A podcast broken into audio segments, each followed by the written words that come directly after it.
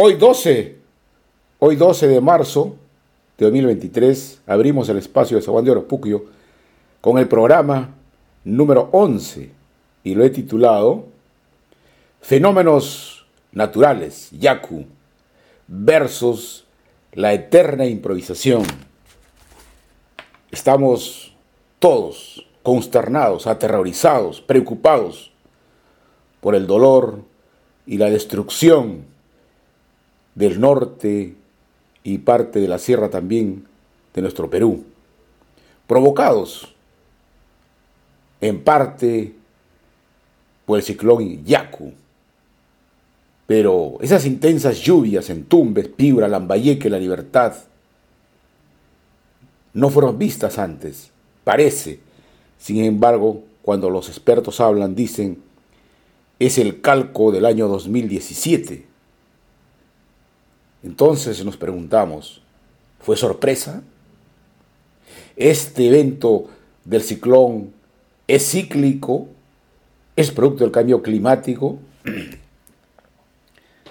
No es así, simplemente que ocurrió un evento de hace 40 años que había ocurrido también.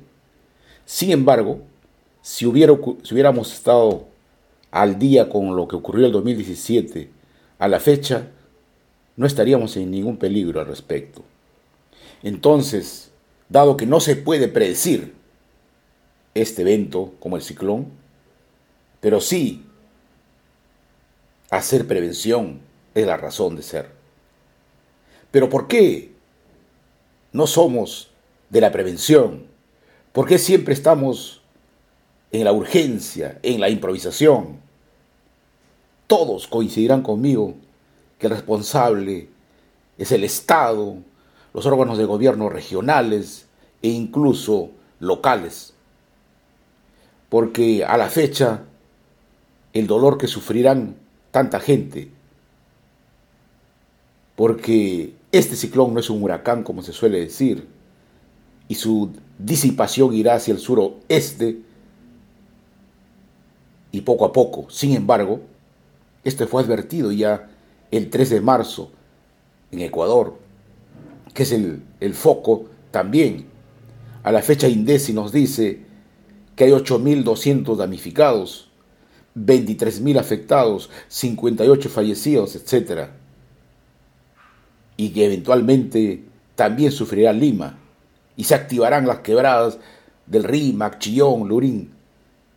Recordar esto es como, como decía, ver páginas ya conocidas incremento del río Rímac, Lurín, Chillón. Entonces, ¿qué hacemos? Casi cuando caen las lluvias, ¿cómo se miden las lluvias? Se dice que más o menos en Lima caerán del orden de 5 milímetros en estos días del 9 al 12 o del 12 al 14. Sin embargo, en un año usualmente en Lima cae 0.5 milímetros. Quiere decir 10 veces más van a caer en solo casi una semana. Y ahí viene el peligro. Como no estamos precavidos, entonces los techos están construidos sin drenajes, los patios internos no tienen drenajes, y esa cantidad de agua obviamente va a ser dificultosa. Y todo lo anterior, ¿cómo se explica? Ya lo adelanté, la explicación es que nosotros consumimos, practicamos la cultura de la no prevención. Y esa cultura de no prevención, si uno lo quiere entender rápidamente, es que la cultura es la actividad espontánea, la forma como respondemos de manera espontánea, sin, digamos, hacer una reflexión eh, detallada. Porque nosotros, en nuestra conciencia, actuamos en el 85% de nuestras acciones de nuestras decisiones son casi inconscientes. Solo el 15% las hacemos previo análisis detallado. Entonces, ese 85% es lo que impregna nuestro hábito, nuestra cultura. Y aquí lo hemos dicho reiterativamente, que la cultura es una secuencia de largo plazo. Primero son acciones repetidas que generan hábitos, los hábitos se convierten en creencias y así sucesivamente la cultura. Entonces, para revertirla va a costar mediano o largo plazo. pero tenemos que comenzar a hacerlo. ¿Cierto? Por eso que nosotros, cuando vemos esto, nos alertamos, pero también decimos, ¿y dónde están los encargados de haber gestionado aquel año 2017, cuando vino el fenómeno del niño costero? No ha pasado nada hasta la fecha. ¿Y dónde están los congresistas de Tumbes, de Lambayeque, de Piura? Se pasaron 16 meses seguro solo observándole las acciones de Pedro Castillo. Y a la fecha, mira lo que nos encontramos.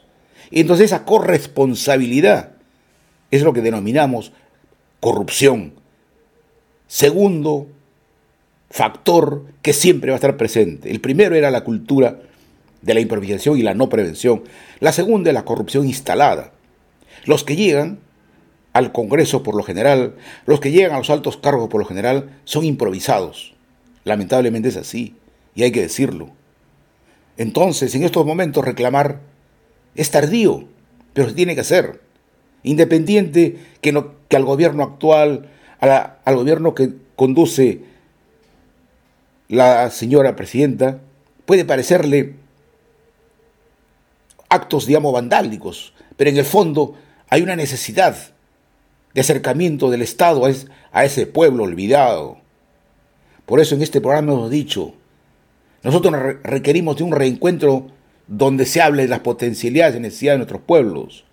Los programas de televisión, radioprogramas, Canal N y otros más durante 16 meses se la pasaron desde las 6 de la mañana hasta las 22 horas, hablando solo la corrupción y etcétera sobre Castillo, pero ahora sentimos esa dejadez. Y quiero cerrar el espacio señalando algunos aprendizajes, Víctor. Primero, contra la improvisación, necesitamos implantar esa cultura de la prevención. Y para ello requerimos interpretar bien el concepto de riesgo, que es igual a la probabilidad de ocurrencia por la afectación o intensidad de la misma. Si la probabilidad la bajamos un poco, o si la desconocemos, entonces tenemos que disminuir el efecto de la intensidad, y eso se hace planificando. Segundo aspecto, tenemos que profundizar en las escuelas, en la educación, la cultura por la prevención. Los niños, si estamos diciendo que la cultura es de mediano y largo plazo, entonces son los niños que tienen que construir esa cultura. Así como en el, somos un país sísmico, también todos los eneros, etcétera, vienen las lluvias en la costa, viene el frío en Puno. Entonces son acciones que debemos ya construirlas. También tenemos que pensar que mientras nos aproximemos al conocimiento tecnológico, es posible que nos anticipemos o que advertamos cada vez más con mayor anticipación estos fenómenos. Está bien las fiestas. Ya he dicho nuestra provincia, las fiestas cada dos meses. Sí, cuando tocamos el término de la corrupción, de la prevención, y se la pasamos por alto. No puede ser. Tenemos que abrir los ojos y ver quiénes son los elegidos hoy que han olvidado la gestión contra el, el peligro inminente. Por eso, esta lluvia, ojalá, y lo digo en son, digamos, figurativa, también lave el cerebro de, la gente y no caigamos en los mismos, digamos, costumbres de elegir a, personas desconocidas, con bajo conocimiento y pobre calidad moral. Cierro mi espacio, Víctor, haciendo llegar mi sentida condolencia a la familia de Romero Martel, en especial a Germán Rucucho, un amigo nuestro de Club Cahuide. Se cierra el sabón de hasta la próxima semana, Víctor.